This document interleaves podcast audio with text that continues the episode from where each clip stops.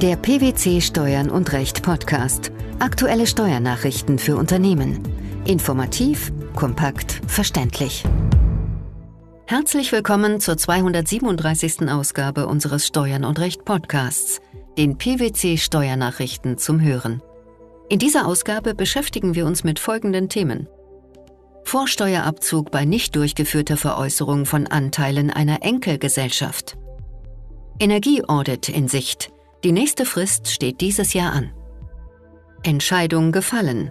Der EuGH zum Umfang der Abfrage der Steuer-ID durch Hauptzollämter.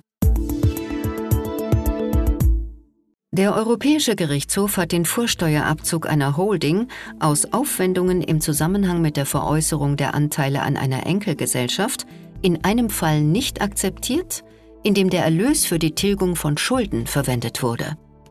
Was lässt sich über das Ausgangsverfahren sagen? Die Klägerin hielt über eine Zwischenholding Anteile an einer Enkelgesellschaft. Diese war ihrerseits Eigentümerin der übrigen Gesellschaften des Konzerns. Zwischen Klägerin und Enkelin bestand eine Vereinbarung über die Erbringung von Verwaltungs- und IT-Dienstleistungen, die die Klägerin monatlich auf der Grundlage ihrer Personalkosten zuzüglich eines Aufschlags in Rechnung stellte. Als ein Darlehen des damaligen Eigentümers des Konzerns notleidend wurde, übernahm ein Kreditinstitut den Konzern, der Sache nach offenbar einschließlich der Klägerin, und versuchte, sämtliche Aktien der Enkelin zu veräußern, um, wie der EuGH sich ausdrückt, nicht mehr Gläubiger dieses Konzerns zu sein. Im Zusammenhang mit der geplanten Veräußerung schloss das Kreditinstitut für Rechnung der Klägerin zahlreiche Beraterverträge ab. Zumindest für einige dieser Dienstleistungen war die Klägerin auch tatsächlich umsatzsteuerliche Leistungsempfängerin. Die Verkaufsbemühungen wurden später eingestellt, weil sich kein Käufer fand. Die Klägerin zog die auf die Beraterverträge entfallene Vorsteuer ab. Nach der Rechtsprechung des Europäischen Gerichtshofs fallen Umsätze, die sich auf Aktien oder Anteile an einer Gesellschaft beziehen, in den Anwendungsbereich der Mehrwertsteuer, wenn sie im Rahmen des gewerbsmäßigen Wertpapierhandels oder zum Zweck des unmittelbaren oder mittelbaren Eingreifens in die Verwaltung der Gesellschaft erfolgen, an der die Beteiligung begründet worden ist.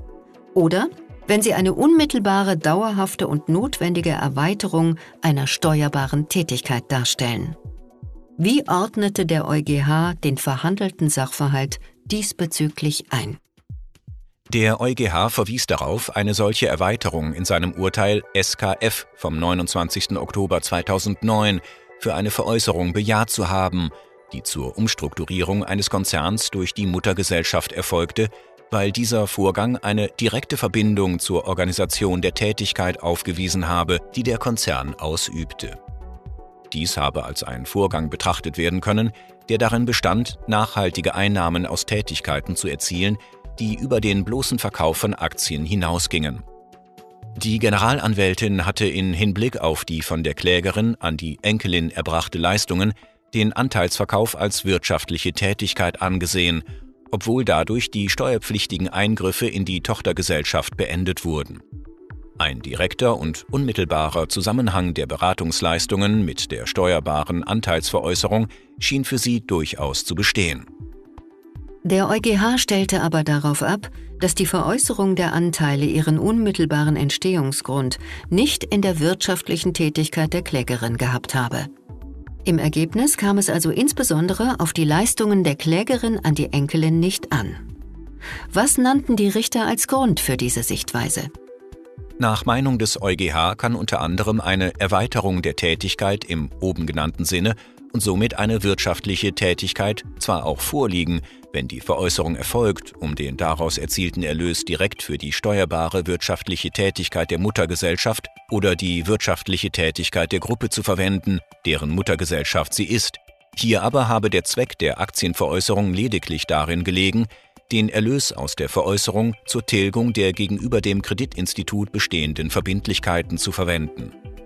Es bestand hier also offenbar kein wie auch immer gearteter Zusammenhang der Veräußerung mit der wirtschaftlichen Tätigkeit der Klägerin oder des Konzerns.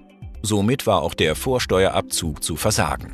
Über die Verbindlichkeiten, die mit dem Erlös getilgt werden sollen, erfährt man aus dem Urteil nur, dass es sich um Schulden des damaligen Eigentümers handelte. Wie ist das Urteil unter diesem Gesichtspunkt einzuschätzen? Es fragt sich, ob der EuGH anders entschieden hätte, wenn sie aus der wirtschaftlichen Tätigkeit der Klägerin oder des Konzerns erwachsen wären. Immerhin könnte aus dem EuGH-Urteil im Umkehrschluss folgen, dass sich der EuGH bei ähnlichen Ausgangslagen in Umstrukturierungsfällen zumindest prinzipiell einen Vorsteuerabzug vorstellen könnte, und zwar als Erweiterung der Tätigkeit im genannten Sinne, auch ungeachtet eines an sich steuerfreien Anteilsverkaufs. Seit 2015 ist eine Vielzahl der Unternehmen verpflichtet, regelmäßige Energieaudits durchzuführen. Für die zahlreichen Unternehmen in der Europäischen Union, die im Jahr 2015 ein solches Energieaudit durchgeführt haben, steht im Jahr 2019 nun das Wiederholungsaudit an. Dabei muss zunächst erneut geprüft werden, ob eine Verpflichtung vorliegt.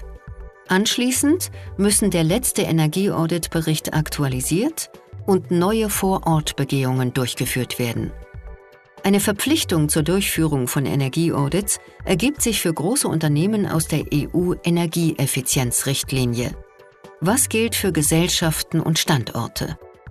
Ob Gesellschaften und Standorte zur Durchführung eines Energieaudits verpflichtet sind, hängt dabei von der landesspezifischen Gesetzgebung ab.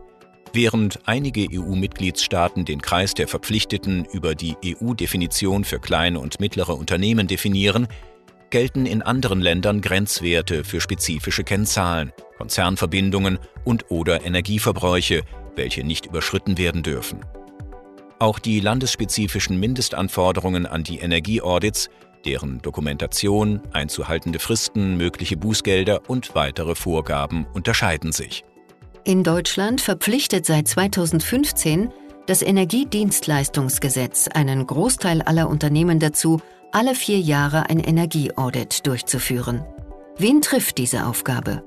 Als Faustregel gilt, alle Unternehmen, die mehr als 250 Mitarbeiter beschäftigen oder Teil einer Unternehmensgruppe sind, sind sehr wahrscheinlich verpflichtet.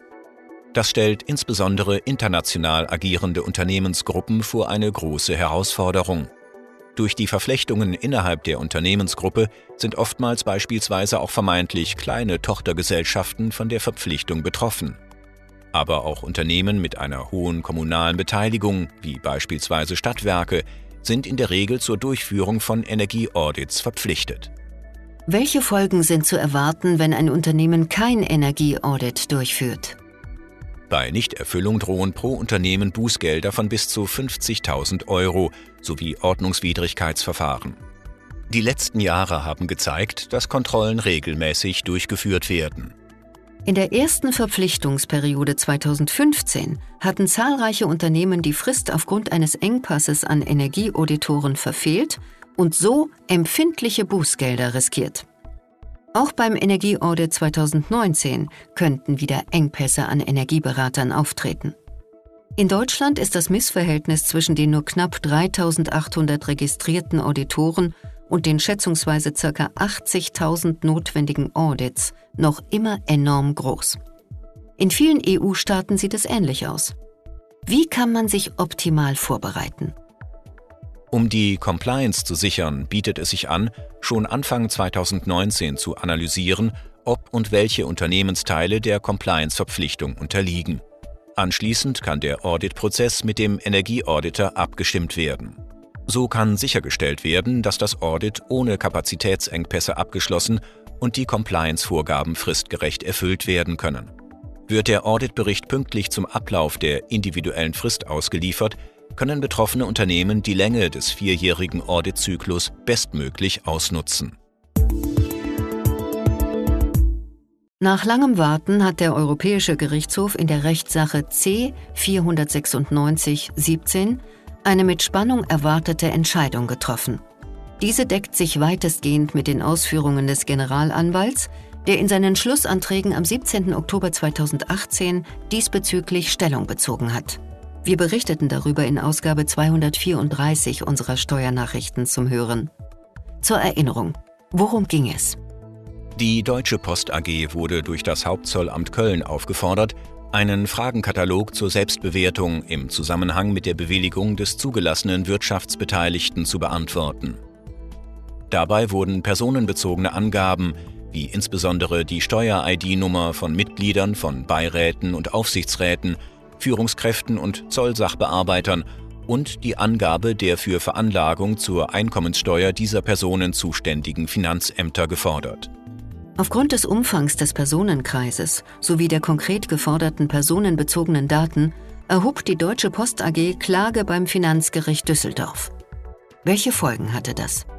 Im Hinblick auf die Fragen, ob die Abfrage der angeforderten Daten umfänglich notwendig ist, bzw. eine zulässige Verarbeitung dieser Daten im Sinne der Datenschutzgrundverordnung und der Charta der Grundrechte der EU darstellt, wurde der Fall daraufhin dem Europäischen Gerichtshof vorgelegt.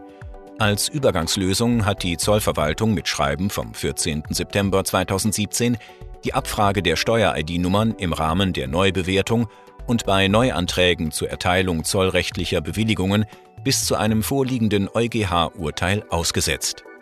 Nun hat der Europäische Gerichtshof seine Entscheidung getroffen und kundgetan.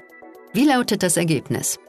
Laut EuGH dürfen von den Zollbehörden personenbezogene Daten im Rahmen des Bewilligungsprozesses für einen zugelassenen Wirtschaftsbeteiligten insoweit erhoben werden, als diese für festgelegte, eindeutige und legitime Zwecke erhoben werden, angemessen und erheblich sind sowie auf ein notwendiges Maß beschränkt werden.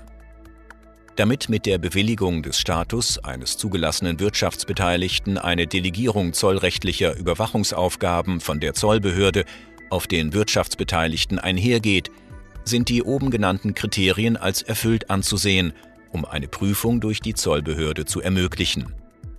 Darüber hinaus müssen die erhobenen Daten es den Zollbehörden ermöglichen, Informationen über schwerwiegende oder wiederholte Verstöße gegen Zoll- oder steuerrechtliche Vorschriften oder schwere Straftaten zu erlangen, die von den jeweiligen natürlichen Personen im Zuge ihrer Wirtschaftstätigkeit begangen worden sind.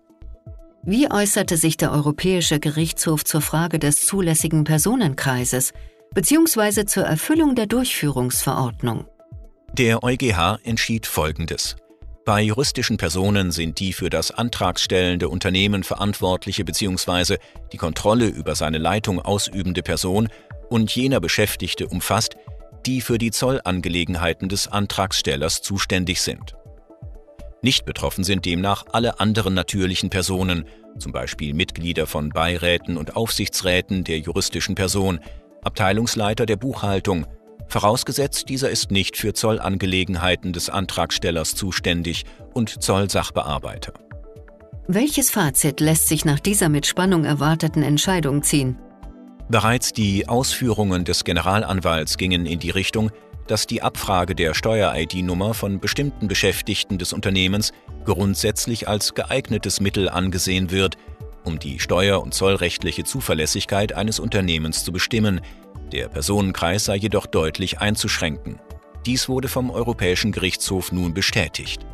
Insofern erscheint es erfreulich, dass die Europarichter eine insoweit recht klare Entscheidung getroffen haben, die wenig Unsicherheiten über den Umfang des Personenkreises zulassen dürfte. Der Vorsteuerabzug bei nicht durchgeführter Veräußerung von Anteilen einer Enkelgesellschaft das Energieaudit 2019 sowie die EuGH-Entscheidung zum Umfang der Abfrage der Steuer-ID durch Hauptzollämter. Das waren die Themen der 237. Ausgabe unseres Steuern und Recht Podcasts, den PwC Steuernachrichten zum Hören. Wir freuen uns, dass Sie dabei waren und hoffen, dass Sie auch das nächste Mal wieder in die PwC Steuernachrichten reinhören. Steuerliche Beiträge zum Nachlesen finden Sie in der Zwischenzeit unter blogs.pwc.de slash steuern und recht.